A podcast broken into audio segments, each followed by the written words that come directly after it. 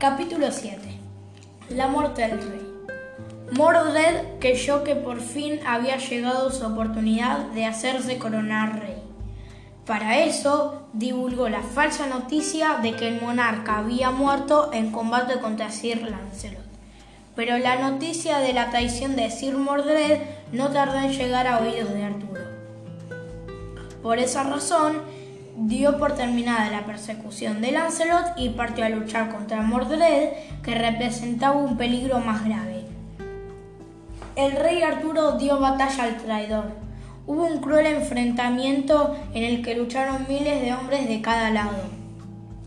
Finalmente se llegó a un acuerdo. El rey Arturo y Sir Mordred se encontrarían para parlamentar acompañados por doce caballeros. Cada uno de ellos advirtió a sus hombres que si veían levantarse una espada, se lanzarían contra el enemigo sin dudarlo. Después de largas discusiones, Sir Mordred aceptó conformarse mientras vivía el rey Arturo, con el condado de Cromwell que había sido de su padre. Pero cuando parecía que había llegado la hora de la paz, una víbora picó el pie de uno de los caballeros que acompañaba al rey.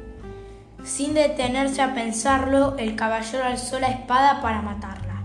La espada levantada fue interpretada por ambos bandos, por ambos ejércitos, como una señal para iniciar combate. Al caer la noche, quedaban pocos hombres con vida en ambos bandos. De pronto, los ojos del rey Arturo descubrieron a Sir Mordred apoyado sobre su espada entre una multitud de cadáveres. Su corazón ardía de odio por la traición de su sobrino. Se abalanzó entonces alzando su fiel Excalibur contra Mordred y con un golpe rápido le dio muerte. Pero el rey cayó a su vez sobre la espada de Mordred y quedó mortalmente herido. Cuando el rey sintió que se le iba la vida, recordó el mensaje que portaba la hoja de su espada. Arrójame lejos.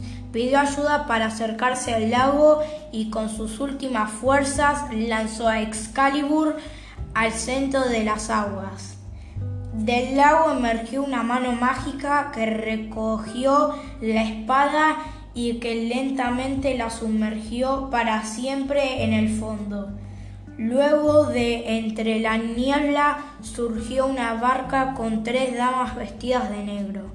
El rey fue depositado suavemente en la embarcación, que se alejó llevándolo hasta el centro del lago. Arturo había sido un rey bondadoso y justo. Había recorrido su reino para devolver tierras a quienes las habían arrebatado y para escuchar las necesidades de los campesinos. Algunos dicen que su cuerpo fue hallado en una celda solitaria y fue sepultado. Otros afirman que, es, que no murió en realidad, sino que aún vive esperando la hora de su regreso. La reina Ginebra, cuando se enteró de que el rey había muerto, entró a un convento y allí vivió llena de pena hasta los últimos días de su vida.